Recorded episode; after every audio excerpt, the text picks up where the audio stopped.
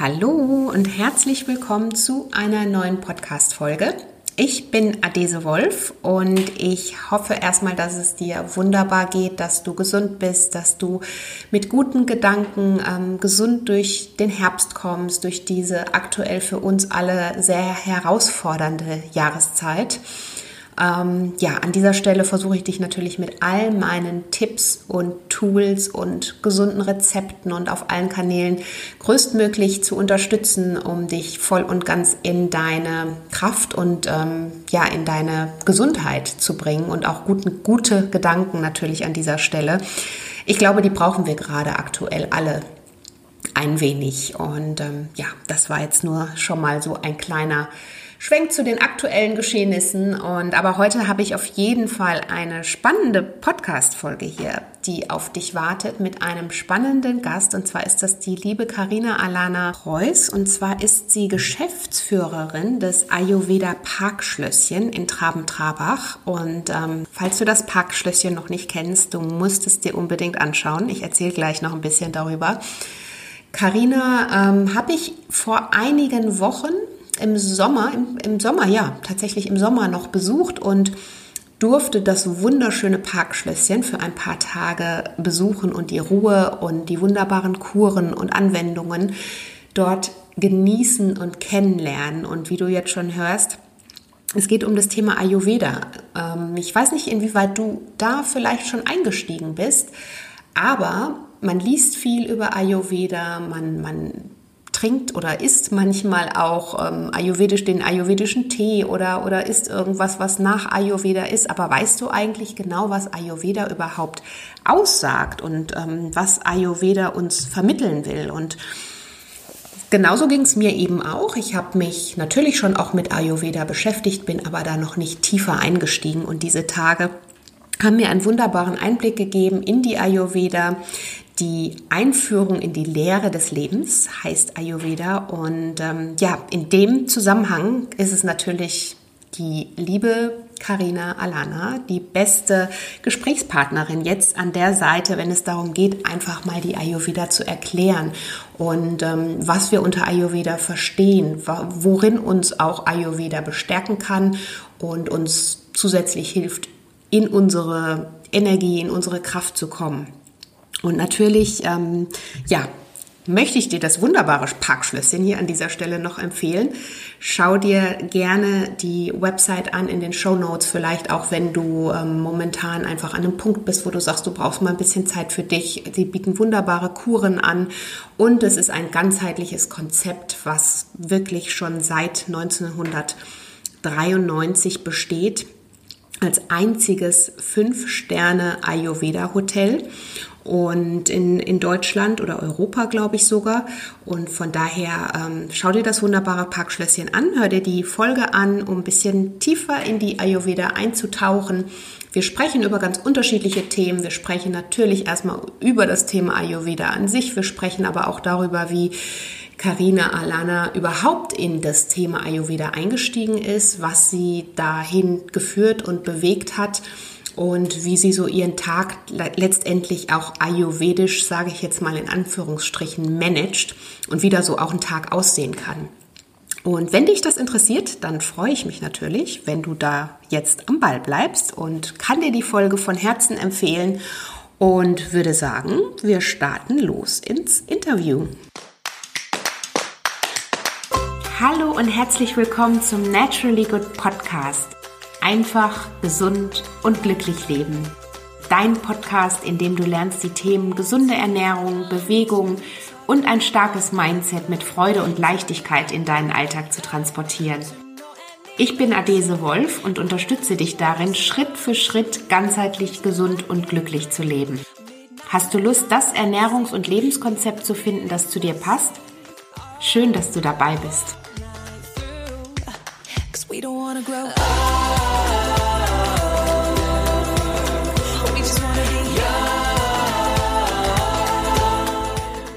Hallo, liebe Karina, wie schön, Hallo. dass du mein Gast heute hier im Podcast bist. Ich freue mich total, denn wir haben schon lange darüber gesprochen und jetzt haben wir die Zeit endlich gefunden.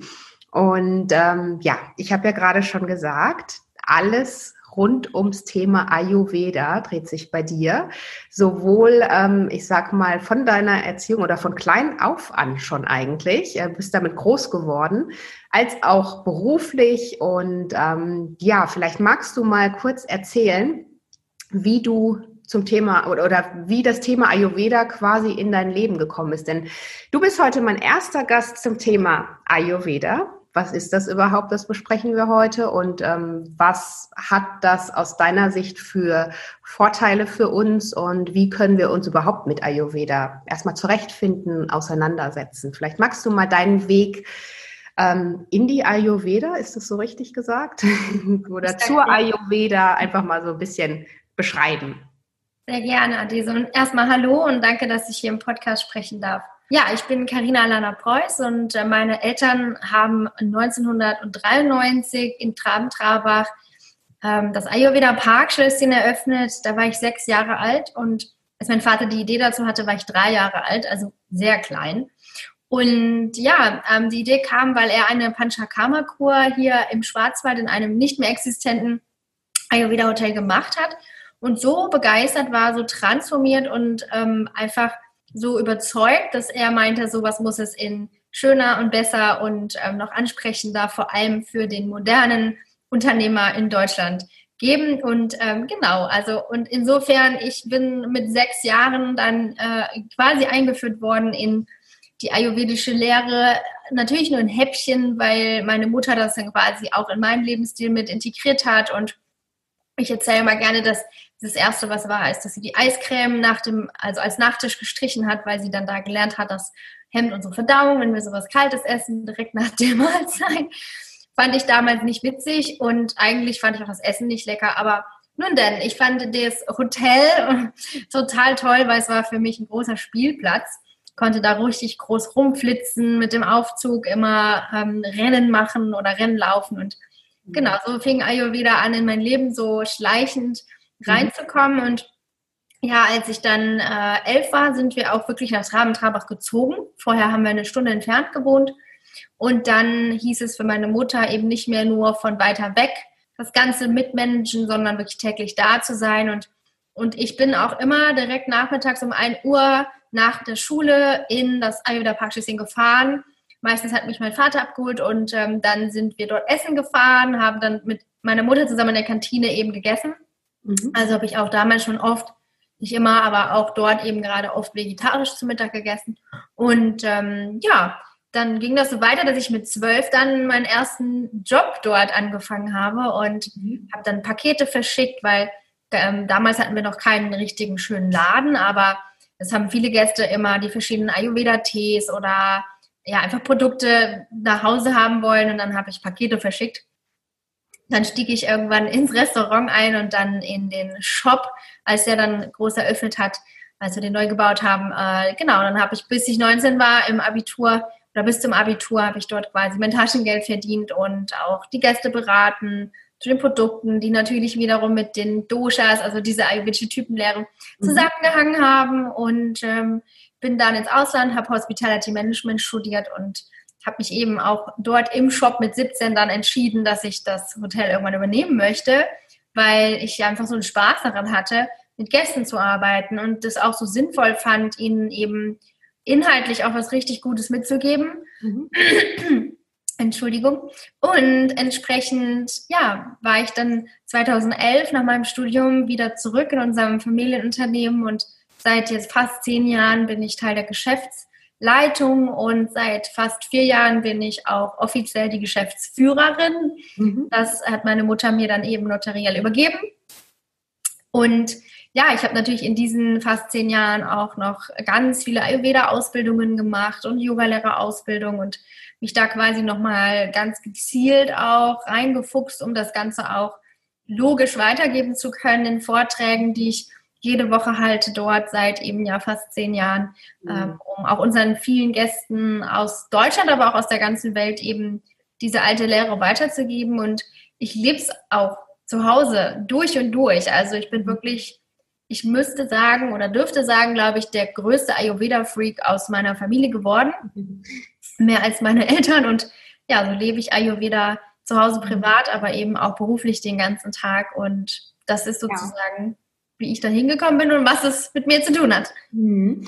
Ja, Wahnsinn. Also komplett einerseits so aufgewachsen, andererseits das aber auch so für dich verinnerlicht, weil du wahrscheinlich auch früh gemerkt hast, dass es dir einfach damit gut geht und dass Absolut. das dann auch dein, dein Weg ist. Und das ist ja immer schön, wenn man so seinen, seinen Weg gefunden hat. Und ich hatte ja auch schon die, die ähm, große Ehre oder das große Glück, ähm, euch zu besuchen. Wunder, wunderschön. Also ich kann es jedem nur empfehlen an dieser Stelle. Ihr findet da natürlich auch alle Informationen hier in den Show Notes und auf dem Blog. Und ähm, ja, es ist einfach traumhaft schön, äh, eine ganz tolle Oase mitten in der Eifel, ähm, wo man einfach komplett runterkommt. An der Mosel. in der Nähe von der Eifel, das stimmt. Ja, klar, nicht in der Eifel. An der Mosel, Trabentraber. So. Genau. Und, ähm, aber da kommen wir natürlich gleich nochmal zu.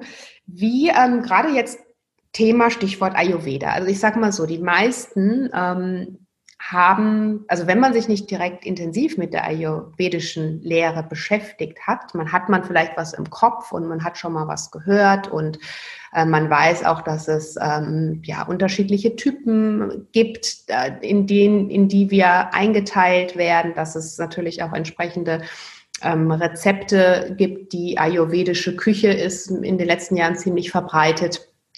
Ähm, gibt ja zahlreiche Kochbücher auch und so weiter.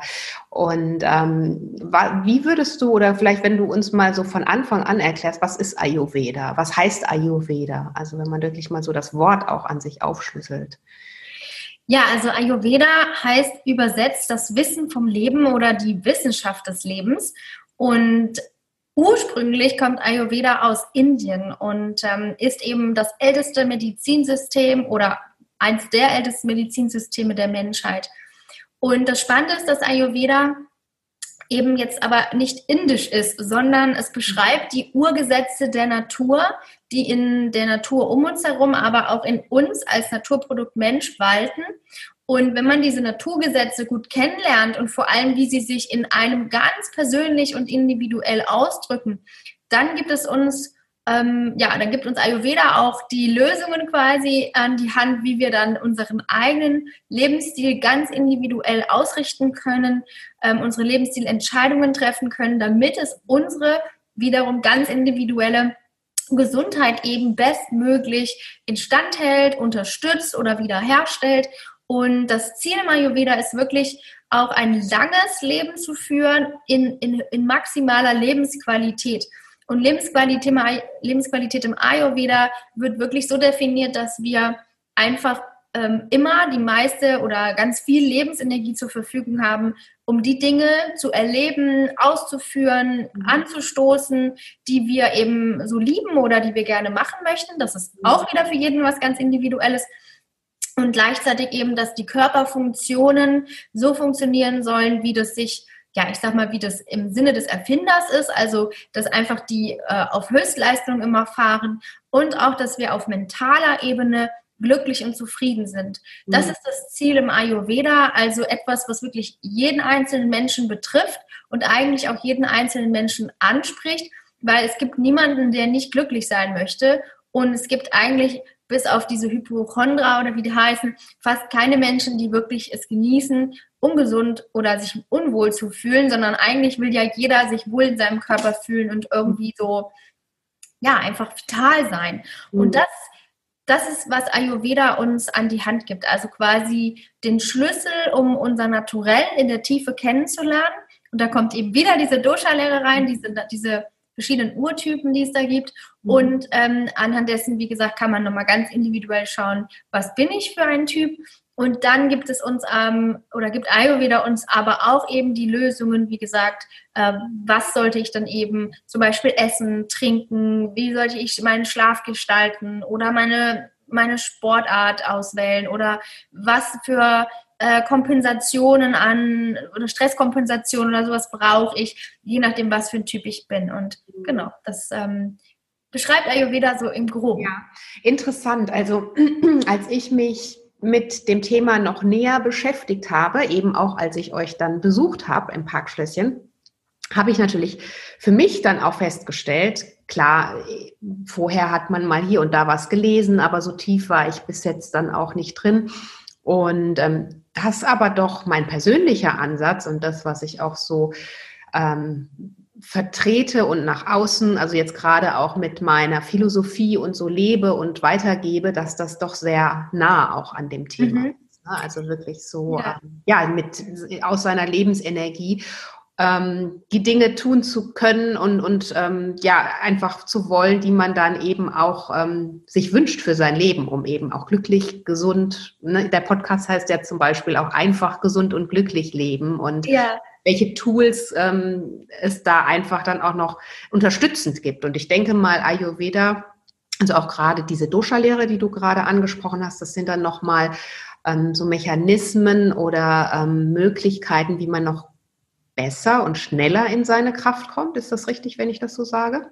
Ja, einfach wenn, also ich habe übrigens zum ersten Teil erst einmal noch auch schon mehrfach gedacht, dass dein Ansatz total ayurvedisch ist. Mhm. Ähm, finde ich schön. Ich habe es jetzt nicht in allen Details durchleuchtet, ja. aber eben finde ich den Ansatz absolut ayurvedisch und das passt total gut zueinander.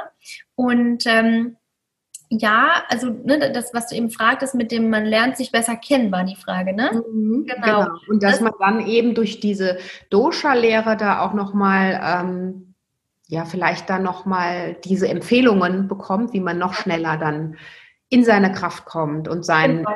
mal so seine, in, in seine Energie kommt und. Genau. Also das Schöne ist eben, ähm, dass Ayurveda uns primär erst einmal erklärt, wer sind wir und wie funktioniert unsere ganz persönliche Maschine. Und erst im zweiten Schritt wird dann angeschaut, okay, was passt denn da zu dieser Maschine? Mhm. Also sowas wie, was für Benzin braucht denn das Auto? Mhm. Ne? Mhm. Und es wird erstmal also der Motor oder das Uhrwerk angeschaut. Und, und, und dadurch, wie gesagt, ne, was du auch gerade gemeint hast, kann so perfekt angepasst werden, was äh, das unnaturell unterstützt und was eben auch die meiste Leistungsfähigkeit und Lebensenergie da rausholt. Mhm. Insofern ja, auf jeden Fall. Magst du die ähm, vier Typen mal ganz kurz anreißen? Ich oder, äh, weiß, drei, dass drei, äh, drei Typen mal kurz anreißen, weil ich weiß, dass das ähm, natürlich äh, jetzt auch ausufern kann, aber vielleicht hast du ja trotzdem da irgendwie eine kurze ähm, ja, gerne. kurze Einführung. Ja, gerne. Also diese drei ähm, Urkräfte, die in uns walten, aber auch in der Natur um uns herum, heißen Vata, Pitta und Kapha. Und diese drei Urkräfte, ähm, die, die sind in uns drin, ob wir da jetzt dran glauben oder nicht. Also Vata übersetzt man zum Beispiel mit Bewegung. Ja, alles im Universum, in der Welt, in uns, in unserem Körper, aber auch in unserem Geist bewegt sich ja ständig nichts steht eigentlich still. Ne, der eine ist vielleicht ein bisschen schneller oder das andere ist ein bisschen langsamer, aber per se ist immer alles in Bewegung. Und die Urenergie, die da eben hinten dran steckt, ist dieses Vata. Ja, und darum kümmert sich Vata also zum Beispiel in unserem Körper, äh, um dass wir den Arm heben können, die Augen zwinkern, unser Mund sich bewegen kann, wenn wir sprechen, dass die Gedanken hin und her sich bewegen können. Ähm, es bewirkt aber auch, dass das Blut fließt, dass die Nahrung quasi durch unsere Speiseröhre in den Magen gelangt und da immer weiter transportiert wird. Also na, ne, alles, was sich ja durch den ganzen Körper bewegt, das wird also von Vata geleitet. Ähm, genauso auch Ausscheidungen, was sich also nach draußen bewegt. Ne?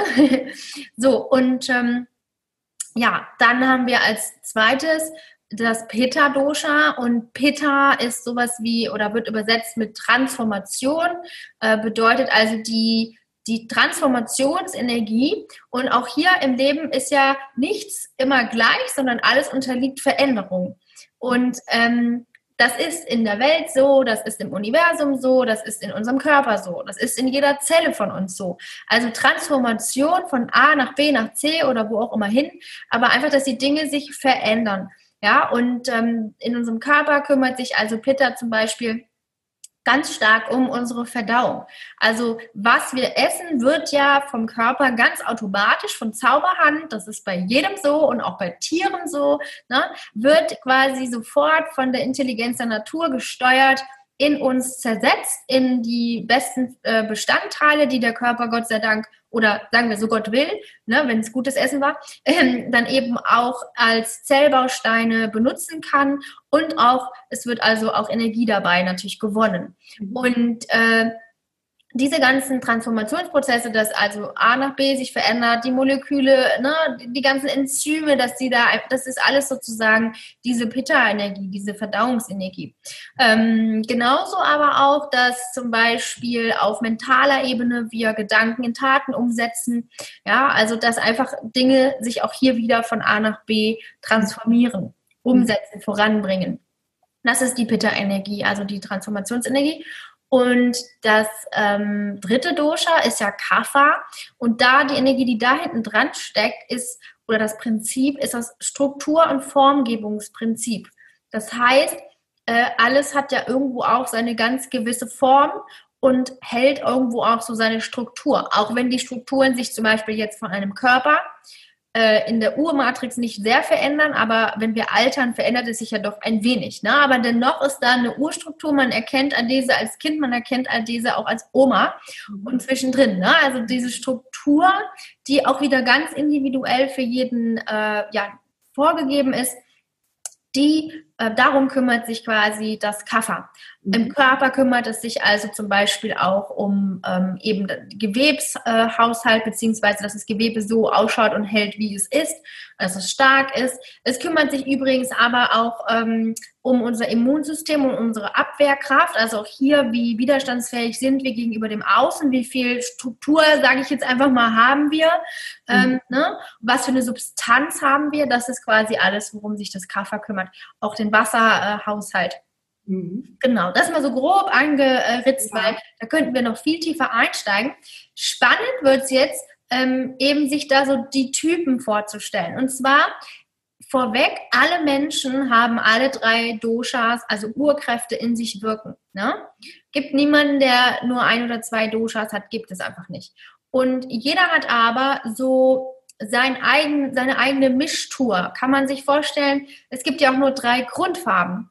Und mhm. aus diesen drei Grundfarben sind alle anderen Farbnuancen ähm, zusammengemischt. Ja? Und es gibt wirklich ja unendlich viele Nuancen. Mhm. Ja? Ein Mühe mehr Rot, ein Mühe mehr äh, Blau oder so weiter gibt schon wieder einen anderen Ton. Und genauso ist das auch mit diesen drei Urkräften, Doshas. Das heißt, die drücken sich in jedem Einzelnen anders aus. Also auch hier geht es eben nochmal drum, ähm, ja, wir könnten jetzt sagen, okay, es gibt vielleicht typische Vata, Pitta oder Kapha-Typen, ja, die sehr Vata-lastig sind, sehr Pitta-lastig oder sehr Kapha-lastig. Es gibt auch Mischtypen, sowas wie Vata-Pitta-Typen oder Pitta-Kapha-Typen. Ich erkläre gleich noch ein bisschen, was das heißt. Ähm, aber ganz wichtig, und das will ich immer wieder unterstreichen, es drückt sich trotzdem in jedem ganz persönlich anders aus. Und mhm. darum geht es eben ähm, auch wirklich im Ayurveda immer, immer, immer um die eigene persönliche Individualität. Mhm. Ähm, das ist so spannend. Das heißt, diese Dosha-Lehre, die steht da drüber, die kann man lernen, aber es geht dann wirklich nochmal viel tiefer und nur dann kann man so wirklich sich selbst kennenlernen. Mhm. Okay, um jetzt mal die Typen zu beschreiben. Also jemand, der zum Beispiel ein Vata-Typ ist, mhm. ähm, ist jemand, in dem einfach dieses Vata-Dosha, also dieses, diese Urkraftbewegung, ähm, Kommunikation auch, das ist ja quasi gedankliche Bewegung, ähm, untereinander auch äh, quasi eine Art von Informationsbewegung und Austausch, da walten dieses oder waltet dieses Prinzip sehr stark. Dann mhm. sieht man das an diesen in diesen Menschen, die kommunizieren gerne, die kommunizieren viel, äh, die reden schnell, die laufen schnell, die haben einfach immer irgendwie bewegt sich was am Körper, ja. In denen bewegt sich im Körper auch alles irgendwie immer schnell. Ja, mhm. die können schwierig auch ruhig sitzen oder irgendwie äh, jeden Tag das Gleiche machen, weil die brauchen auch ständig Abwechslung oder neuen Input. Einfach, ähm, ne, die sind einfach in sich sehr, sehr bewegungsvoll mhm. auf allen Ebenen. Ja, man sagt doch, die sind sehr kreativ. Das ist eher so der Luftikus-Typ. Also an sich sind die, ähm, dadurch, dass alles auch immer so schnell äh, abläuft im Körper, sind die auch eher dünnere Menschen. Also die haben eher feingliedrigere Körpergliedmaßen, mhm. äh, feingliedrige Nase, Augen, schmale Augenbrauen, Lippen und so weiter und so fort. Ne? Genau. Das ist also eher so der Stereotyp Vata. Mhm. Dann der Stereotyp Pitta ist ähm, eben jemand, wo dieses Transformationsprinzip so stark vorhanden ist. Also ähm, in denen ist, also wie soll ich sagen, also mental fangen wir da nochmal wieder an, sind das Menschen, die einfach unbedingt Dinge umsetzen wollen, Projekte voranbringen wollen, die Welt transformieren wollen und es sind so richtige Macher, absolute Teamleader auch. Am liebsten haben die ein Riesenteam, wo sie einfach bestimmen können, wer was, wie, wo, wann macht für sie. Mhm. Ähm, und da geht es wirklich nur voran, voran, voran. Mhm. Und ähm, auf körperlicher Ebene haben die also eine sehr hohe Verdauungsleistung, weil einfach da diese Transformationsenergie im Metabolismus sehr, sehr stark ist. Das heißt, ähm, die müssen meistens eine Mahlzeit mehr essen oder auch mal zwischendurch vielleicht was Kleines snacken. Das sind auch die typischen Leute, die hangry werden. Ja, also wer jetzt zuhört, ähm, weiß vielleicht, ob er das ist oder ob er jemanden kennt. Hangry ist, wenn man hungry und angry ist. Also wer, wenn er hungrig ist, zickig wird. Uh, okay. Aha.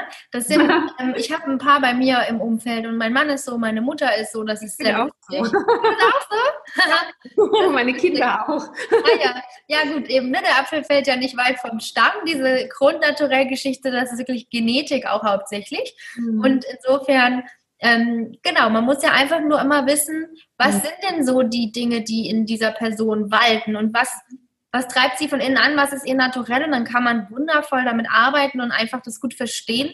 Und ich weiß zum Beispiel, sobald äh, die Zeit irgendwie gekommen ist, dass einer von ne, meiner Mutter oder meinem Mann Hunger haben, ich muss sofort irgendwie gucken, dass sie was zu essen kriegen, ne? Oder sie selber natürlich, aber man achtet ja dann auch mit darauf. Mhm. Und dann ist auch wieder alles zahm. genau. also, das sind also die, ähm, die Pittas im ganz groben. Ne? Mhm. Und die Kaffertypen, das sind die Typen, wo eben dieses Struktur- und Formgebungsprinzip so stark waltet. Das heißt, die sind auf der Mentalebene absolut super darin, zum Beispiel Arbeiten von Vorständen oder wo man einfach lange strukturelle Basisarbeit durchdenken muss, zusammenhalten muss ähm, oder zum Beispiel Buchhalter, ganz toll, die einfach oberverlässlich und gerne auch jahrelang immer das Gleiche machen. Die lieben Gewohnheiten, die sind da einfach auch zu Hause, ne? Ähm, und, und, und bauen also oder, oder halten einfach auch gerne die Strukturen in Unternehmen zum Beispiel oder in Projekten oder in der Familie zusammen. Mhm. Und auf der körperlichen Ebene sind es dann eher diejenigen, die auch hier äh, das Strukturprinzip eben stark walten haben. Das heißt, der Körper baut von alleine von zum Beispiel derselben Nahrung, die man auch Vata-Pitta-Typen geben würde jetzt, würde der Kafferkörper mehr Struktur aufbauen. Einfach mhm. schneller zunehmen. Mhm. Und das Ganze auch hier einfach halten im Körper. Das, ähm, ein Kafferkörper hält auch zum Beispiel eher mal Wasser in sich. Das heißt, die binden das Wasser länger und, und intensiver, haben zum Beispiel als erste mal Wassereinlagerungen oder sowas. Ne? Mhm. Und ähm, haben aber dadurch auch einen öligeren äh, Körper. Das heißt, die haben öligere Haare, schneller mal öligere Haut, müssen dafür weniger cremen, haben keine rissigen Lippen oder so, haben an sich einfach voluminösere ähm, Eigenschaften. Das heißt, die haben eine schöne, voluminöse, liebliche Stimme, ähm, haben meistens schöne, dicke Kussmünder, haben aber auch zum Beispiel einen Ticken dickere ähm, Haut oder möglicherweise auch an sich einfach einen vielleicht größeren Kopf, eher mehr rundlich und und nicht so äh, schmal äh, oder eckig wie die Vata und die Pitta-Typen, sondern eher eben gemütlich auch und bequem. Und das sind aber auch so Menschen, wo man sich gerne anlehnt, wo man sagt, wow, das ist ein Anker, die geben mir Kraft und Halt. Mhm. Die haben einfach so eine Urkraft, so eine Stärke und so eine Ausdauer, ähm, die die ausstrahlen, die die aber auch haben. Ne? Mhm. Und ja,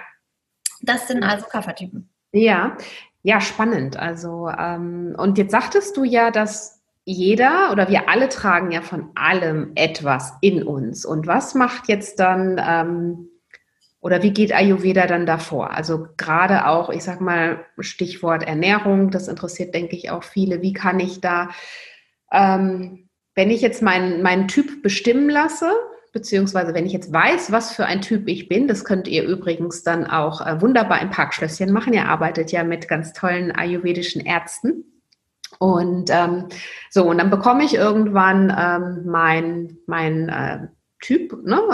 also meinen, mein Dosha-Typ und ähm, was fange ich dann damit an? Was mache ich damit? Also wie, was sind so die Empfehlungen, die Ayurveda dann mit an die Hand gibt? Also wir wissen ja, dass wir dann über die Ernährung ähm, entsprechend wahrscheinlich einwirken können, aber eben auch über unsere Lebensgewohnheiten, also das Ganze ja ganzheitlich wieder gesehen. Und ja. vielleicht hast du da mal so ein Beispiel, wenn man jetzt sagt, ähm, ich bin der ähm, Vata-Pitta-Typ. Ja. ich glaube, das bist du auch, oder? Ja. ja super, ich auch. Das sieht man ja, wenn man irgendwann mal Ayurveda-Experte ist, dann äh, sieht man das einfach. Genau. Wurde ähm, mir gesagt, genau. Ja. Gut, also ähm, ich halte mich mal eher an Vata Pitta Kapha singulär und dann können dann, dann wird es eher ein bisschen komplexer, wenn man eben ein Mischtyp ist, was die meisten übrigens sind. Mhm. Ähm, und da muss man dann einfach schauen, okay, welche Eigenschaften sind gerade bei mir dominant und dann, ähm, und zwar, es geht nämlich, egal was man für ein Typ ist, immer darum, dass es eine sehr einfache, ja, also ein, ein, eine sehr einfache Weisheit gibt quasi, im Ayurveda, beziehungsweise einfach, äh, ist ein Naturgesetz, und zwar Gleiches erhöht Gleiches. Mhm. Ja, also zum Beispiel ist dir kalt und du gehst raus und es ist draußen Schnee, wird dir noch kälter. Ist ja. eigentlich logisch, ne? Aber Gegensätzliches gleicht sich aus. Das heißt, ist dir kalt und du machst die Heizung an oder du setzt dich vor den Kamin, wird dir wärmer. Mhm. Eigentlich totale Logik. Und da gibt es aber eben noch sehr viel mehr andere Dinge, die äh, wir beachten als nur heiß und kalt. Ne? Weil das kann ja quasi jeder. Im Ayurveda gehen wir aber eben tiefer, weil es gibt noch so viel mehr Komponenten, die die Gesundheit eben beeinflussen. Also, ähm, gut, wir starten bei Vata.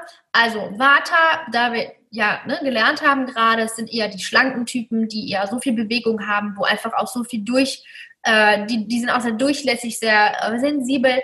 Naja, auf jeden Fall, wenn die sich ernähren, dann brauchen die eher etwas, was ihre Struktur ähm, also ihr Körper, aber auch ihre Nerven, ne, weil die einfach so schnell die ganze Zeit in den Nervensystem ähm, ja, Impulse durchjagen, ähm, brauchen die eher immer Erdung und Beruhigung und auch so eine Art von Ölung und ja, mhm. Einbalsamierung, sage ich jetzt mal. Und das heißt, in der Ernährung sollten die hauptsächlich warme Speisen essen, nährende Speisen, also viel mhm. Wurzelgemüse, viele Soßen, viel, viel Öl benutzen beim Kochen, ähm, gerne Nüsse, wo ja viel Öl drin mhm. ist, äh, gerne sogar noch, wenn die Mahlzeit auf dem Teller ist, noch einen Löffel Ghee obendrauf oder sowas. Ne? Mhm. Ähm, also so richtig schön nährend sollen die sich ernähren. Und die nehmen auch schwer zu. Ja, das sind eher diese super schlanken, die Schwierigkeiten haben zuzunehmen und die brauchen einfach Substanzaufbau, ja, und müssen einfach immer schauen, dass sie eben eher nicht zu dünn werden oder irgendwie zu schwach werden oder sowas.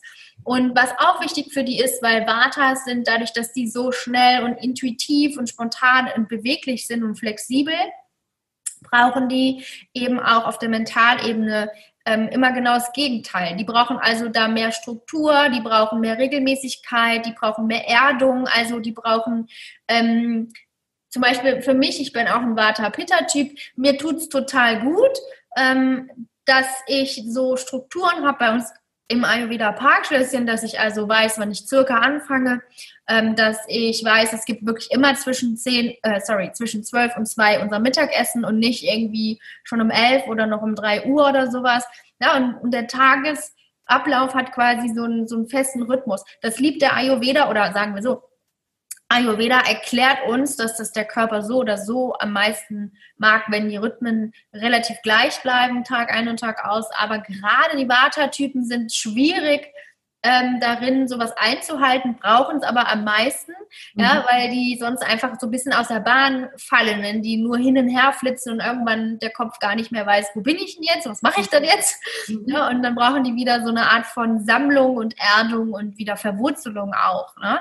Kann mhm. man zum Beispiel auch beim Yoga äh, gut erzielen, dass man da versucht, mit beruhigenden Übungen so ganz langsamen Übungen und Bewegungen, vielleicht sogar mit Auge zu, mit den Augen zu, ähm, ja, so in der meditativ, in meditativen Übung wieder zu sich kommt, wieder konzentrierter wird und nicht so verstreut ist und ähm, da auch vielleicht das ganze Nervensystem mit beruhigt. Also das ist ähm, genau gleich ein Schwenk noch ins Yoga gewesen. ja, ja, eben. Also hatte ich ja gerade auch schon so mit angedeutet. Ne, genau natürlich nicht nur um die Ernährung geht oder ähm, ja. um einzelne Bausteine, sondern da gleich immer mehrere Säulen natürlich auch oder wir uns ganzheitlich letztendlich dann auch betrachten. Genau. Und, ähm, ich fand es damals auch so spannend in dem, aus dem Gespräch heraus, ähm, wo dann einfach auch bestimmt wurde, was für ein Typ oder welchem Typ ich entspreche, dass mir die Dinge relativ, also das war für mich in dem Moment jetzt nicht so überraschend. Mhm. Persönlich, aber ich glaube, dass es, ähm, und weil sie auch so gut gepasst haben, ne? also so das, was, was dann dabei ähm, herausgekommen ist, das hat eigentlich auch wirklich super gut zu mir gepasst und ähm, ich denke, dass es eben oftmals damit auch zu tun hat, ob wir uns mit, mit uns selbst natürlich auch beschäftigen. Und das finde ich eben an Ayurveda dann auch so spannend und so schön, dass, dass einem da auch wirklich was mit an die Hand gegeben wird. Also gerade wenn man, wenn es einem auch ein bisschen schwer fällt, da ähm, oder wenn man vielleicht sich im Alltag da nicht ganz so ähm, die Zeit findet, die Muße oder vielleicht auch nicht die Herangehensweise ähm, für sich so entdeckt hat, wie man einfach ähm, sich besser kennenlernt. Das ist eben mhm. so das Schöne, was ich dann so auch erfahren habe, wie man da auch so seine Anker dann hat ne? und sich ähm, ja da eben dann auch entsprechend einstellen und ähm, ja noch Hilfe holen kann, ja. das Beste für sich herauszuholen. Genau ja, da ist Ayurveda einfach, ja, ist einfach so ein fundiertes System ähm, und ich liebe es einfach. Es ist ja auch schon so viele Jahrtausende alt und hält mhm. sich immer noch am Markt und wird eigentlich jeden Tag ähm, ja, beliebter und weiter verbreitet. Ja, in den letzten Jahren, glaube ich. Es sind ja unglaublich viele Bücher ja. auch rund um das Thema Ayurveda, einfach so ein bisschen in etwas frischerer ja. ähm, Optik dann jetzt auch rausgekommen und auch mit der äh, mit einfach den ganzen ayurvedischen Rezepten. Und magst du uns noch ein bisschen was ähm, dazu erzählen, wie die Rezepte auch so aussehen können? Also ich war ja bei euch im Parkschlösschen und du hattest vorhin auch das Thema Nachtisch angesprochen, ähm, dass deine ähm, Mama als erstes irgendwann den Nachtisch nicht mehr hinten angestellt hat, sondern... Ähm, nee, das Eis. Sie hat mir das Eis als Nachtisch gestrichen. Ach, das Eis als Nachtisch, okay. Genau. Aber ähm, die süßen Sachen, ähm, so war es zumindest bei euch auch im, im Parkschlösschen, die werden ja ähm, vor, ge genau, ja. vorher gegessen. Das war jetzt für mich ein bisschen befremdlich, ja. muss ich sagen. Ähm, also da war ich jetzt, ähm, klar, ich ähm, habe mich damit jetzt für mich natürlich mit der, der einzelnen Wirkweise ja vorher nicht beschäftigt. Und weil ich selber auch gar nicht unbedingt so viel süß esse, war das für mich jetzt ähm, befremdlich, das dann auch noch im Vor, also vor quasi dem Hauptgang zu essen. Aber vielleicht magst du da mal kurz was zu erzählen und uns dann auch deine Hintergründe geben, ähm, wieso ja. das so Sinn macht. Gerne, gerne. Ähm, also, also im Ayurveda gibt es einfach so viel Wissen über die Verdauung. Und das wird eben, wie gesagt, als allererstes angeschaut, bevor man anschaut, okay, was wird dann gegessen. Ne? Beziehungsweise das wird eben der Verdauung angepasst. Und ähm, wir haben, ist das die Mondquelle? Mhm. Oh, wie toll, ich habe genau dasselbe hier stehen. Nee, ich habe die Lichtquelle, ich trinke immer die Lichtquelle. Oh, wie toll, ja, wie Für schön, alle, die aber selbe Marke. gehört haben, ähm, aber viele kennen das, die St. Leonhard-Quelle, empfehlenswert, mein Wasser. Das mag ich auch sehr, sehr gerne, muss ich auch mal ganz Schluck trinken. Mhm. ja. Also und eine Sache, die eben Ayurveda über die Verdauung weiß, ist, dass die Verdauung es gerne hat, wenn sie das schwerer Verdaubare zuerst bekommt. Weil wir haben ja zum Beispiel, wenn wir uns jetzt mal die, den Magen vorstellen, wegen der Schwerkraft hängt quasi oder liegen die Magensäfte unten im Magen. Mhm. Und das heißt, wenn wir die schwerst verdaubare Nahrung aus der Hauptmahlzeit mittags jetzt äh, zuerst essen, dann landet quasi das schwerst verdaubare in der besten Konzentration der der puren Menge von Magensäften. Und dann hat quasi der Magen es einfacher, das auseinander zu klamüsern. Und danach folgen die leichteren, äh, leichter verdaubaren äh, ja, Speisen, weil wir ja eben auch gerade im Ayurveda Paschissen aufgrund unseres Kurkonzeptes wirklich sowieso leicht verdaubar kochen, aber eben, ähm, ne, wir haben ja immer eben das Dessert, das ist das einzig kalte und kalt ist eh auch leicht äh, schwieriger verdaubar als warm. Und ähm, ne, es folgt dann eben Suppe und es folgt auch eben ein Hauptgang.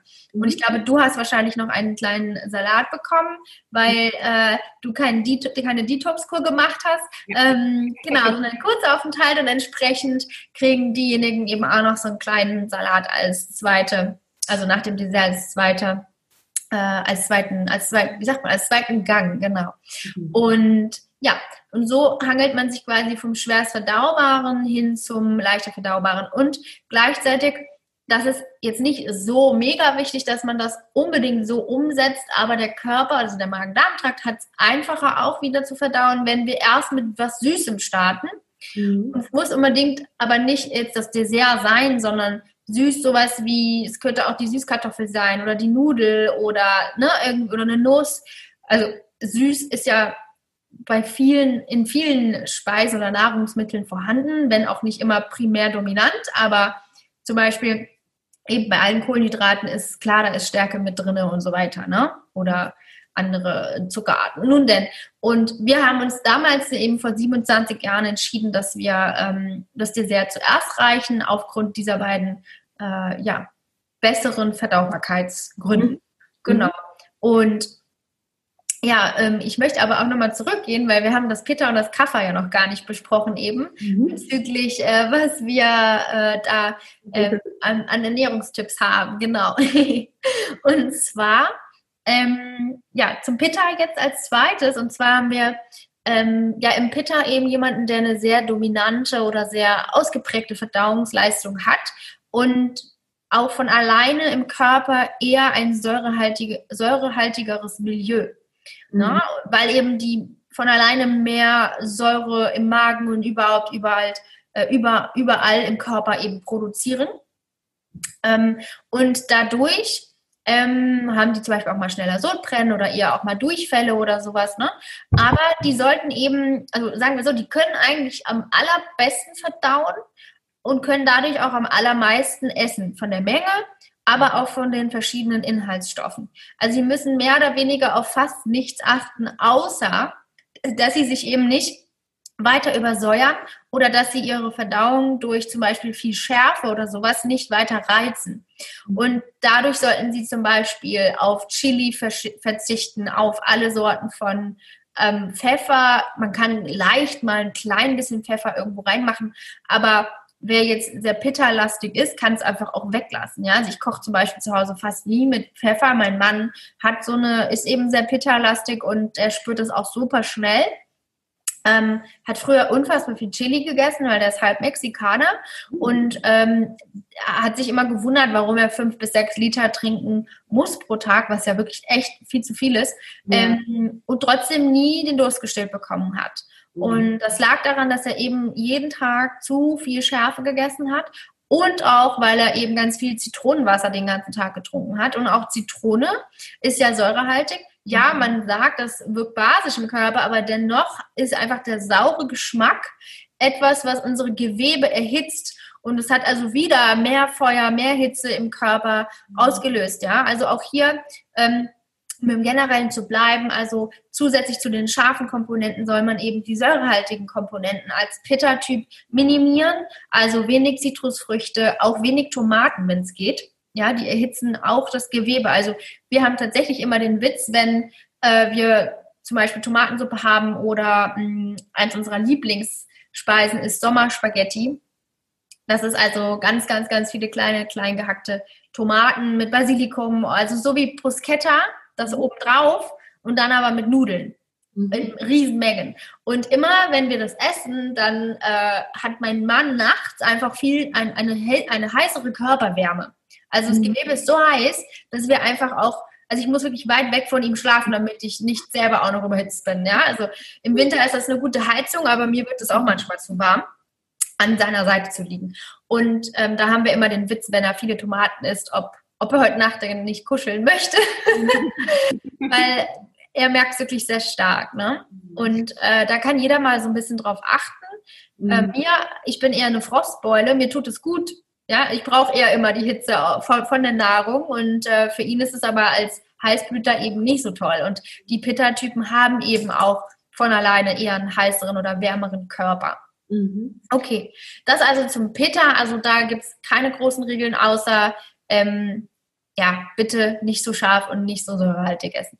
Und dann die Kaffers, die haben ja, wie gesagt, eben schnell viel Struktur aufgebaut. Also die dürfen eher darauf achten, äh, wenig Soßen, wenig Öl, wenig äh, Erdiges zu essen, sondern eher trockeneres Essen, ähm, eher auch äh, wie heißt es, eher zum Beispiel auch ähm, Kohle oder Linsen, also alles, wo man sagt, okay, das, oder zum Beispiel gebratenen Chicorée oder sowas, ja, das ist von der Güte, wenn man so ein Salatblatt jetzt anbrät, wenn man das in die Hand aber auch vorher nimmt, das ist leicht und nicht wie eine Kartoffel schwer und erdig. Ja, also man kann immer gucken, was sind die Eigenschaften in den ähm, Nahrungsmitteln und dann dementsprechend eben anpassen, ähm, welche Eigenschaften will ich in meinem Körper unterstützen oder bei welchen muss ich aufpassen, dass sie nicht überhand nehmen.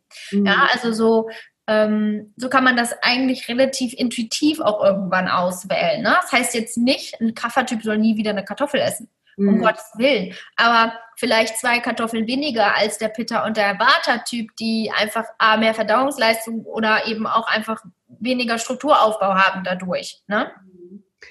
Und ähm, genau, also was Rohkost betrifft übrigens, das ist auch ein spannendes Thema, ja, weil das ja, also ja, Rohkost an sich ist ja schwieriger verdaubar als gekochte Kost, ist klar. Ne? Man, man argumentiert natürlich dennoch, dass da ja die Vitamine und so weiter alle noch gut vorhanden sind und das stimmt ja auch. Aber wir wissen eben im Ayurveda, dass nicht jeder so gut die Rohkost verdauen kann. Am besten natürlich wieder der Pitta-Typ. Der kann jeden Tag einen Berg Salat zu seiner Hauptmahlzeit essen. Man soll, egal was für ein Typ ist, man isst nie Salat einfach nur so als, als, als eine Speise ansehen, weil was wir eigentlich am meisten brauchen in unserem Körper sind A, Fette, B, Proteine und C, äh, Kohlenhydrate. Ne? Und wenn wir jetzt nur Salate essen, zum Beispiel als Hauptmahlzeit mittags, dann fehlt einfach ganz viel. Ne? Ja. Es sei denn, man hat da noch alles Mögliche reingetan und hat eigentlich nur ein Drittel Salatblätter, so eine Bowl oder sowas, das ist ja dann wieder was anderes. Aber man kann also, wenn man seine Hauptspeise äh, gut ausgewählt hat, dass sie zu einem gut passt, dann eben als Pitta-Typ zum Beispiel immer sehr gut nochmal einen Beilagensalat, der kann auch ein bisschen größer sein, dazu essen. Als Kaffer und Vata kann man ähm, nicht pauschal sagen, dass sie da aufpassen müssen, ja doch eher schon. Also man kann pauschal sagen, dass sie aufpassen müssen, passt es jetzt zu mir oder vielleicht nicht. Das kommt zum Beispiel darauf an, ähm, hat Vata gerade eine stabile Verdauung oder ist absolut in seiner Stärke, dann passt es. Aber ist Vata gerade in so einer Phase, wo die Verdauung eh äh, instabil ist oder wo sehr viel Kälte äh, sich im Körper manifestiert oder einfach zu viel Stress war, zu viel Bewegung, vielleicht große Reise angestanden hat, dann neigen die ganz schnell bei Rohkost dazu, Blähungen und Verstopfung zu haben. Ja, mhm. und darum dürfen die eher aufpassen ähm, und, und auch hier bloß nie alleine als Mahlzeit, sondern wirklich, wenn zu viel warmem Essen, damit es im Magen schneller äh, ja dann auch erwärmt werden kann, diese Rohkost, die eben für den Magen anstrengend ist ähm, genau. Und Kaffers wiederum haben einfach so eine stetige, aber so eine langsame metabolische Rate, dass auch hier, wenn es viel Rohkost ist, es einfach für die anstrengend werden kann, ähm, mhm. das Ganze dann eben so gut zu verdauen. Und es kann die auch belasten, je nachdem. Mhm. Und pauschal können wir natürlich ganz klar sagen, kennt eigentlich jeder, ähm, abends ist unsere Verdauungsleistung einfach nicht die gleiche wie mittags. Morgens übrigens auch nicht, aber am, also morgens immer noch besser als abends aber am Mittag ist sie am allerstärksten. Mhm. Ja, das hängt einfach mit dem Tageszyklus zusammen, dem Sonnenzyklus, weil wir Menschen sind ja, wie gesagt, ein Naturprodukt und wir hängen, also unser innerer Mikrokosmos hängt ganz eng zusammen äh, mit dem äußeren Makrokosmos. Ja? Nicht umsonst spüren wir sofort, ist es warm, ist es kalt, was ziehe ich heute so an. Aber genauso müssen wir auch fühlen, ist es eher trocken draußen, ist es eher heiß draußen, ist es eher feucht, ist es eher äh, kalt, ja, ähm, bin ich Stress ausgesetzt oder nicht, habe ich einen ruhigen Tag, habe ich einen äh, absoluten crazy day? Und daran muss dann genauso die Ernährung auch angepasst werden, weil das macht was mit unserer Verdauung, mhm. ja? Die ist die ganze Zeit diesen ganzen äußeren Einflüssen äh, ausgesetzt und, und das lernt man eben im Ayurveda in so vielen Nuancen kennen. Das ist so schön, ähm, weil dann kann man eben genau fühlen, ah, okay, wie ist denn jetzt mein Verdauungsfeuer drauf und was vertrage ich jetzt gut und was vielleicht nicht. Mhm. Und auch hier äh, hilft die Dosha-Lehre wunderbar, sich da eben so gut kennenzulernen. Ähm, aber auch da, ne, wenn wir jetzt sagen, es gibt Vata, Pitta, Kapha-Typen und dann gibt es einen Vata, Pitta und einen Pitta, Kapha und einen Vata, Kapha-Typ, dann haben wir hier und es gibt Tridosha-Typen auch noch. Das ist quasi ein Typ, der alle drei Doshas mehr oder weniger gleich stark vorhanden hat. Also wir haben sieben verschiedene Typenarten. Und wenn wir ja quasi um die sieben Milliarden Menschen haben, dann ähm, hätten wir um die circa eine Milliarde Vata-Typen, eine Milliarde Vata-Pitta-Typen und so weiter. So grob gesehen jetzt mal.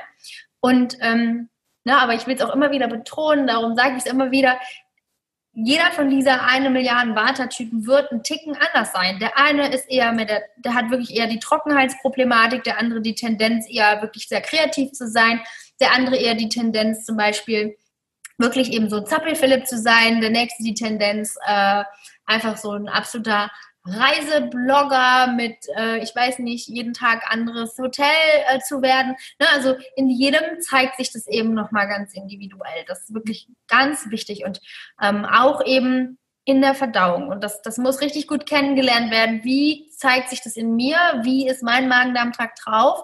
Und dann passt man die Ernährung eben da ganz gezielt drauf an. Okay. Ne, weil das, was ich jetzt gesagt habe, ist wirklich pauschal. War mhm. das besser so essen, Pitt besser so essen, Kappas besser so essen. Das ist pauschal. Aber das geht natürlich da schon relativ, also klar weiß man tief rein, aber wie, wie setzt du das für dich im Alltag um? Also für die, die jetzt denken, hm, da fühle ich mal rein, ich möchte mich auch besser kennenlernen und wie sieht jetzt zum Beispiel ein ayurvedischer Alltag oder ein Alltag nach Ayurveda aus? Also ich sage jetzt auch mal mit, mit Essen oder vielleicht magst du uns mal so kurz deinen Tagesablauf ähm, beschreiben, so aus ayurvedischer Sicht. Okay, da spielen noch ganz viele andere Faktoren mit rein, die wir jetzt noch nicht ähm, erklärt haben, aber ich gehe mal durch. Ähm, also ich bin ein Vata-Pitta-Typ, meine Verdauung vorweg ist sehr gut. Ähm, also ich bin da wirklich sehr zufrieden und kann eigentlich ziemlich fast alles essen. Also es ist aber auch hier ein Mix zwischen Vata und zwischen Pitta. Ich bin nicht wie mein Mann, der morgens, abends, nachts, egal was ist, alles verdauen könnte, was er isst. Ähm, bei mir ist es dann abends irgendwann sensibel. Also dann geht es in die Richtung Vata, dass ich aufpassen muss ähm, mit Rohkost und so weiter und so fort. Das vorweg. Dementsprechend passe ich meine Ernährung und auch meinen Tag ähm, so an, dass ich also morgens aufstehe, ja, und dann trinke ich erstmal einen halben Liter lauwarmes Wasser. Mhm. Das ist übrigens etwas, was eigentlich jeder machen kann. Das tut allen gut. Mhm. Also ne, davor übrigens äh, schabe ich mir noch mal eine Zunge, weil nachts legt der Magen-Darm-Trakt quasi ja unverdaute Nahrungspartikel auf die Zunge und das stinkt ja auch, das ne, der komische Geschmack am Morgen und das kann man abschaben.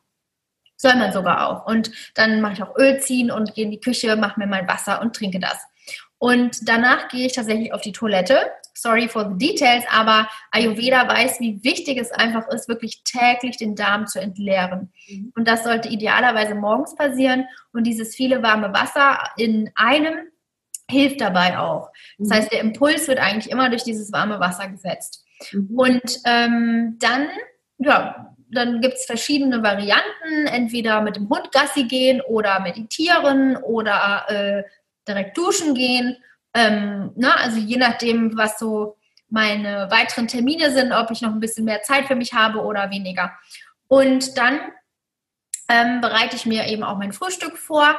Äh, da denke ich einfach immer vorher schon drüber nach, entweder am Tag davor oder eben morgens, während ich das Wasser mache. Und entweder ich habe mir schon was rausgelegt aus dem Kühlschrank, damit ich es nicht nachher kalt essen muss, oder ich ähm, mache mir das Ayurveda. Dann was? eher ein, ein, Getreidebrei, ein Porridge oder was? Wie sieht dein Frühstück aus?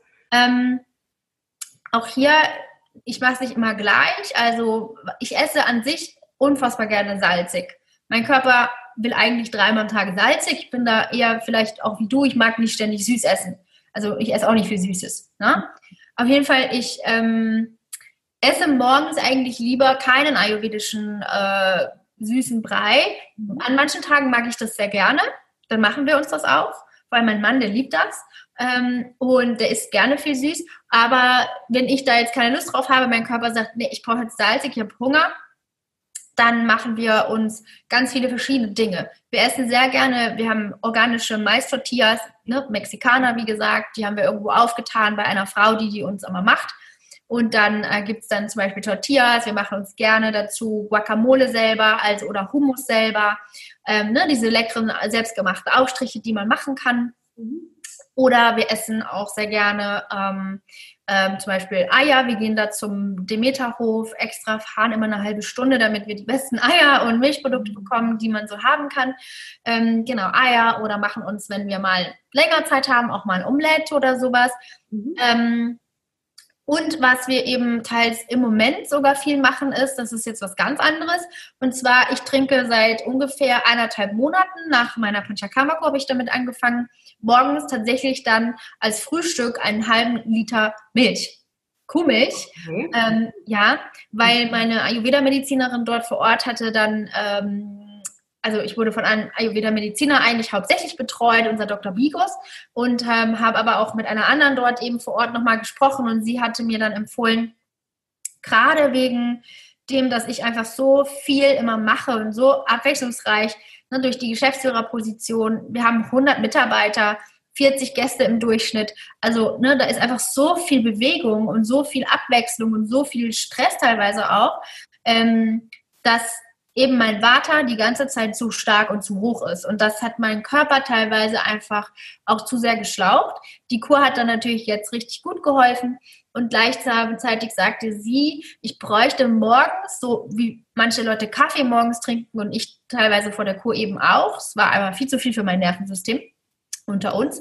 Ähm, soll ich jetzt lieber morgens eben direkt etwas Dämpfendes trinken? Und Kuhmilch ist ja sehr nahrhaft, ne? da sind wir, das ist ein absolutes Kafferprodukt, das ist mhm. Struktur, das lässt äh, die Gewebe werden genährt, ne? Man, es ist ein richtiges Produkt, was ja eigentlich kleine Kälber innerhalb von kürzester Zeit so riesen, tonnenschweren ja, Körpern wachsen lässt. Ne? Also darum ist es absolut strukturaufbauend. Und diese Milch, die trinke ich dann also morgens, die mache ich natürlich warm. Im Ayurveda wissen wir, Kuhmilch nie kalt trinken und vor allem immer auch, also man sollte sie am besten ohne irgendwelche anderen Sachen konsumieren. Also jetzt nicht mit, Kaffee geht übrigens, aber niemals mit ähm, Früchten in Verbindung äh, oder ähm, ja, was kann man noch machen? Also, oder es zum Beispiel kalt trinken, wie gesagt. Also, ich mache sie warm, ich koche sie einmal auf, weil es ist Rohmilch direkt dort aus der Kuh. Und dann mache ich eine Scheibe Ingwer rein. Das hilft der Verdaubarkeit. Und auch etwas grünen Kardamom. Das hilft auch der Verdaubarkeit. Mhm. Und dann mache ich da rein tatsächlich ein wenig ähm, äh, Rohrohrzucker. Da musste ich mich echt dran gewöhnen, weil, wie gesagt, ich mag eigentlich morgens nicht unbedingt gleich mit süß starten. Ähm, ja, aber ich krieg's hin und schmeckt sehr lecker. Und dann mache ich noch Vanille rein. Manchmal auch noch Kurkuma-Wurzel. Genau. Und das nährt mich wunderbar dann eben. Und ich habe dann auch keinerlei Hunger mehr bis so halb eins. Mhm. Und wir, ja, also ich gehe dann erstmal dann arbeiten danach und äh, dann um halb eins treffen mein Mann und ich uns meistens in der Kantine vom Ayurveda Parkschlösschen so unser Ritual auch geworden. Ich freue mich auch riesig, dass er das selber so, so schätzt, das Essen wirklich sehr liebt und entsprechend auch Vegetarier ist und wir mhm. also die Zeit mittags dann nochmal zusammen am Tisch sitzen können. Ja, also ich finde sowas einfach auch wichtig, so Familienkultur. Wir haben zwar noch keine Kinder, aber ähm, ja, das, das gehört natürlich so. auch alles äh, mit dazu. Zu einem ja, genau. Aber wir fangen da schon mal so an. Ne? ja. Und Nein, ich meine einfach so diese Familienkultur. Ähm, ja. Als Familie. Auch zu zweit. Genau. Ja. Ja. Und dann geht's, ähm, genau, dann essen wir Mittag und die äh, Mittagsmahlzeit ist also die größte Mahlzeit. Und da kocht ja das Ayurveda Parkschlösschen Köche-Team einfach so lecker. Du hast es selbst probiert, die kochen ja, wirklich ja. die Götter. und ähm, also es ist für mich das beste Restaurant der Welt. Ich liebe es und immer wenn ich im Urlaub war, freue ich mich riesig, endlich wieder dort essen zu können. Mhm. Und ähm, ja, insofern esse ich natürlich, was sie kochen und das ist rundum aber eben auch gut ausgeglichen und ja. wunderbar. Genau, und dazu esse ich immer auch einen Salat. Ja, mhm. also Haupt, Haupt, die größte Komponente ist eben die Hauptspeise, ein Salat und meistens noch ein Dessert. Mhm. Und das ist eben auch die größte Menge an Nahrung, die ich aufnehme am Tag.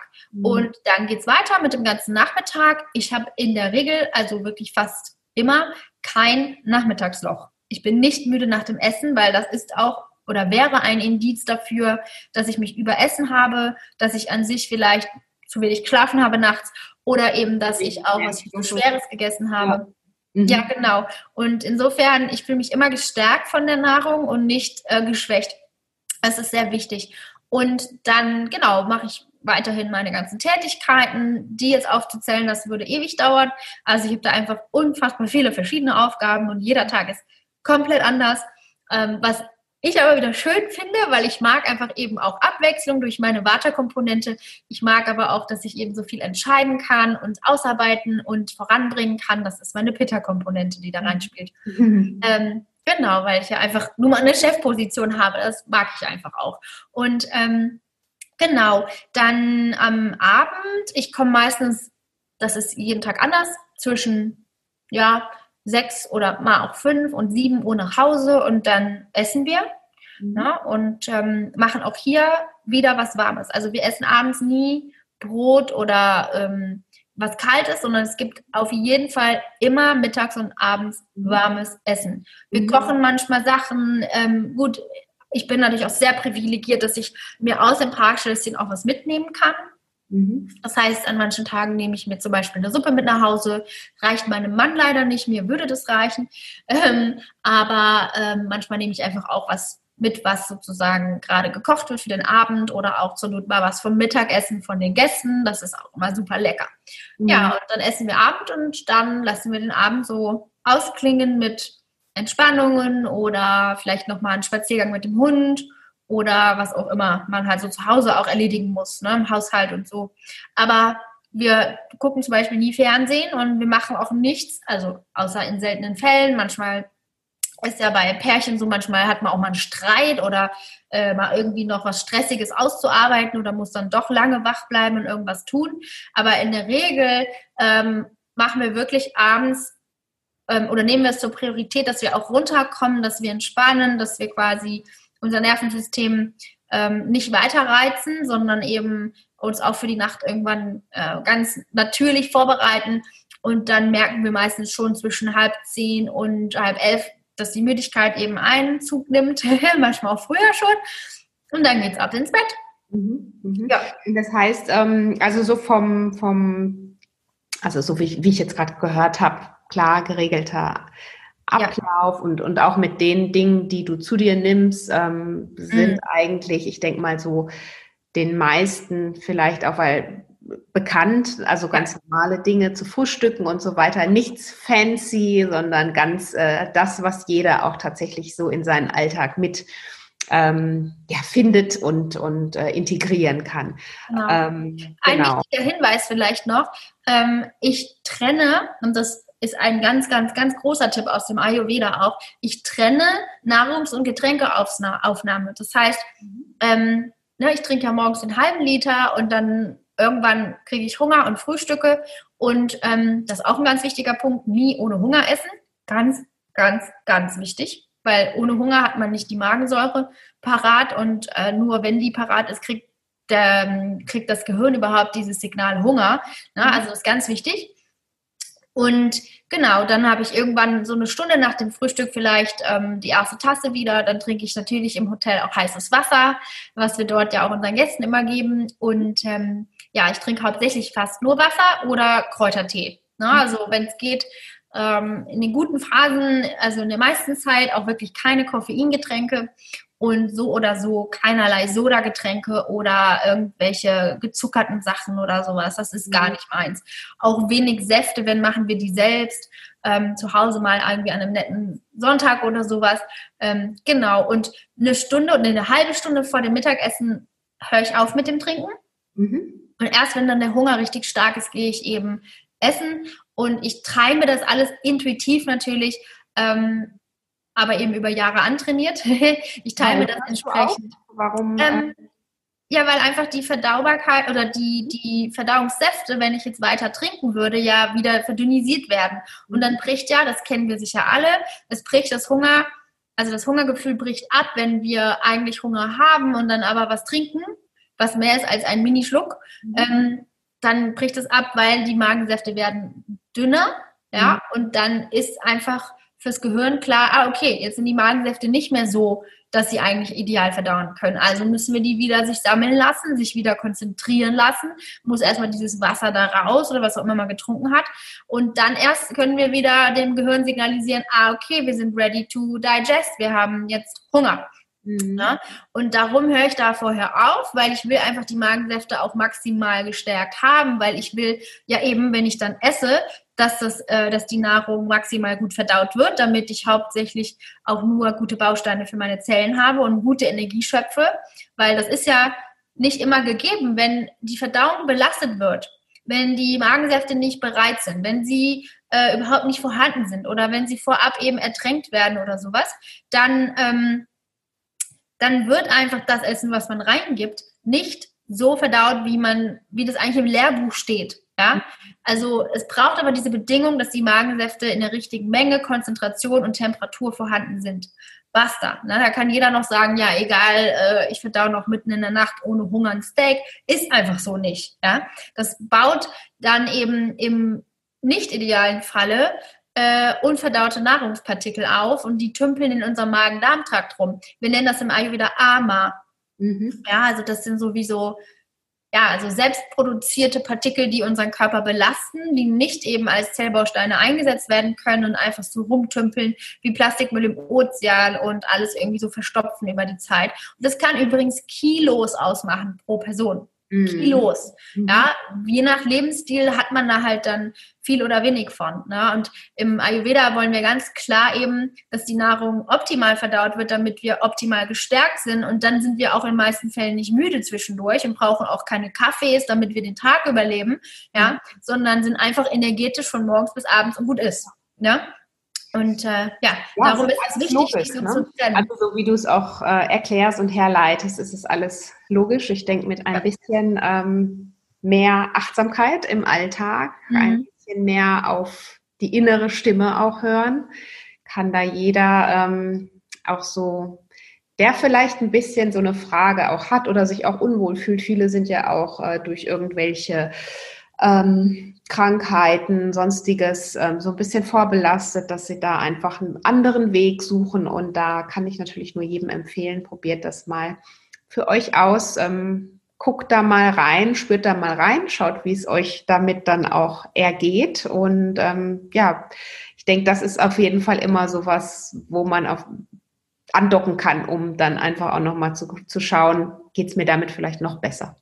wenn's, ja. Oder wenn es mir nicht gut geht, da einfach auf ein anderes Level zu kommen, nochmal was anderes auszuprobieren. Und man kann ja ähm, bei euch auch einfach mal, wenn man jetzt so ganz neu in das Thema einsteigt, auch einfach erstmal nur so ein paar Tage oder mhm. einzelne Tage auch buchen, so eine kleine Schnupper, Schnuppertage oder wie nennt ihr das, wenn man euch jetzt besuchen möchte? Was würdet ihr da jetzt anbieten, vielleicht für die Hörer, die sich jetzt interessieren, sagen, Mensch, das möchte ich mal gerne ausprobieren und gucken, wie es mir dann ergeht und was sich vielleicht auch für mich in der Zeit ändern kann oder verändert hat?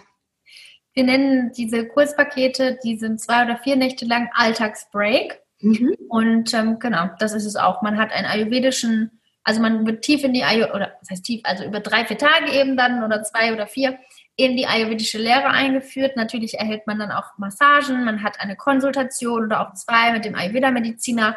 Man steigt in die Doshas, in seine eigene äh, Konstitution auch ein. Man äh, hat dann das leckere Essen, die Meditation, das Yoga zur Verfügung und genau, die meisten Gäste, die tatsächlich nur so zwei, drei, vier Tage kommen, kommen irgendwann zu den Kuren, weil sie da einfach merken und auch nochmal auch von vielen anderen Gästen hören, wie effektiv sie eigentlich ist. Mhm. Und ähm, in den meisten Fällen ist es auch natürlich so eine Art Ausprobieren. Gefällt mir das da? Ne? Also das ist auf jeden Fall eine sehr gute Idee, erstmal für ein paar Tage zu kommen, wenn man sich nicht gleich äh, für die ganze Kur committen möchte, weil die dauert dann mindestens neun Nächte. Im Idealfall aber kommt man zwei Wochen oder drei Wochen oder sogar länger, mhm. je nachdem, wie viel Zeit man hat. Und ähm, ja, und, und, und außerdem, was auch spannend ist, was du gerade meintest, ähm, zu dem Energielevel, da will ich noch was zu sagen. Und zwar, es gibt ähm, es gibt ja sozusagen in, in, jedem eingebaut so eine Art von 100 Prozent, was geht überhaupt mit diesem Körper und diesem Geistsystem. Ähm, ne? Mhm. Und viele denken, ja, mir geht's doch gut und sagen das auch so und denen geht's eigentlich auch gut. Mhm. Aber ganz, ganz viele Menschen, inklusive mir, denen es eigentlich immer irgendwie gut geht, äh, wissen gar nicht, dass da trotz alledem meistens noch ein Potenzial schlummert, dass es ihnen noch besser geht und sie sich noch fitter und noch rundum wohler fühlen. mhm. und auch noch leistungsstärker sind, also dann vielleicht sogar abends nach einer super äh, vor, herausfordernden Arbeit mhm. sogar noch Energie übrig haben für ihre eigenen Hobbys und auch gut gelaunt nach Hause kommen, um mit ihrer Familie schöne Zeit zu verbringen, als nur platt auf der Couch zu liegen. Ja, mhm. und das ist etwas, also ich sage immer, du weißt noch gar nicht, wie viel mehr Energie in dir steckt. Und Ayurveda ähm, mit den ganzen Dingen, die es vor allem gerade auch in der Ernährung und der Verdauung einem mitgibt, ähm, ja, wie sagt man das, unlockt quasi nochmal ganz viele weitere Energiepuffer, die da noch sind und in einem schlummern. Das ist total spannend und ich alleine habe das so genossen. Jedes Mal, wenn ich zum Beispiel ne, was umgesetzt habe, zum Beispiel was jetzt eben Nahrungs- und ähm, Getränketrennung betrifft oder was auch immer. Ich habe jedes Mal gemerkt, da geht es nochmal nach oben, da geht es nochmal nach oben, da geht es nochmal nach oben. Das war so spannend immer für mich und das geht eigentlich allen so, die mit dem Ayurveda starten. Darum, es lohnt sich auf jeden Fall. Ja, das war jetzt ein schönes, äh, eine schöne Schlusszusammenfassung. Also von daher, genau. Energielevel steigern ist immer gut und auch wenn wir schon bei 100 Prozent sind, so wie du sagst, da geht noch mehr und wenn ihr ähm, da so ein bisschen reinfühlen wollt, dann kann ich euch das Ayurveda im Parkschlösschen absolut von Herzen empfehlen. Mir ging es da super gut auch und ähm, für mich war es wirklich auch so ein bisschen reinschnuppern, aber wunderbar entspannende Tage, tolles Essen. Ähm, ich habe mich total verwöhnt gefühlt und ähm, konnte komplett in meine Kraft wiederfinden und bin runtergekommen. Und ähm, ja, in diesem Sinne möchte ich mich bei dir ganz, ganz herzlich bedanken für den Einblick in die Ayurveda wir hätten jetzt natürlich noch Stunden weiter sprechen können, aber ich denke, ja. wir, wir werden noch mal eine Podcast-Folge ähm, mit dann weiteren Details einfach zu Ayurveda vielleicht noch mal aufnehmen. Das würde mir sehr gut gefallen. Und ähm, aber jetzt so, um den ersten Einblick erstmal zu bekommen, hat das sehr viel Spaß gemacht. Also vielen lieben Dank. Liebe. So gerne, so gerne. Und wer jetzt vielleicht noch ein bisschen erstmal sich einlesen möchte, wir haben übrigens auch einen Blog, da haben wir schon seit oh je, ich glaube, über 15 Jahren äh, wöchentlich eben neue Beiträge hochgeladen, mit ganz vielen Rezepten übrigens auch. Mhm. Das war ja auch eigentlich vorhin eine Frage, die wir dann gar nicht mehr ein, äh, angesprochen haben. Also Blog gibt es von uns und ähm, wir haben auch einen Online-Kurs, also da könnte man sich auch quasi primär mhm. erstmal nur mit der Lehre beschäftigen und das auf sich zu Hause anwenden, wenn man sagt, ich möchte jetzt nicht ähm, gleich in ein Hotel fahren mit vielleicht mhm. mehreren Tagen oder kann vielleicht auch gar nicht gerade. Genau, das sind so andere Optionen, wo man noch mehr Ayurveda für sich einsetzen kann oder nutzen kann. Perfekt. Und das findet ihr natürlich hier auch nochmal verlinkt bei mir in den Show Notes. Also dann sage ich vielen lieben Dank und bis hoffentlich ganz bald. Danke, Adese. Alles Liebe an alle, die zugehört haben. Und tschüss. Tschüss. Ja, und jetzt bin ich gespannt, wie dir die Folge gefallen hat, was du für dich mitnehmen konntest von der oder aus der Ayurveda. Und sicherlich interessieren dich auch die ein oder anderen Kuren, die dort im Parkschlösschen angeboten werden. Ähm, wie gesagt, eingangs schon gesagt, ich kann dir diese, diesen wunderbaren Ort der Ruhe und der als Kraftort vor allen Dingen auch super empfehlen.